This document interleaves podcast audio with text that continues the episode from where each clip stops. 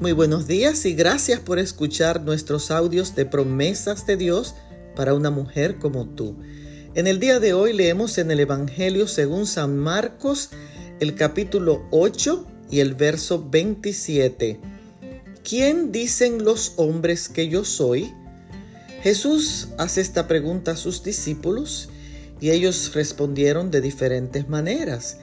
Si alguien nos hiciera la misma pregunta, posiblemente no la responderíamos de la forma correcta, ya que la misma implica quiénes somos, qué características nos definen o qué modelamos a los demás.